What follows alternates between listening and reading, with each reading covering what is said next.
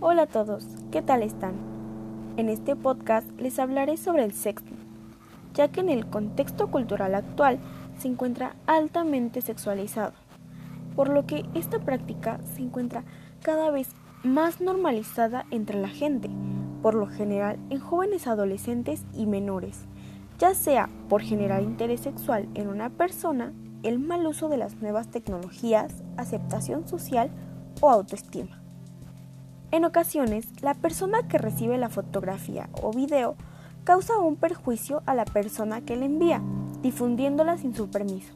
En estos casos, ya es considerado un delito. No compartas información o fotografías comprometedoras. Si te piden, nunca envíes ni te saques fotografías que pudieran afectar tu reputación. Y sobre todo, denuncia. Hoy en día existen diversas fundaciones de ayuda o números para denunciar estos actos. Y recuerda, no estás sola.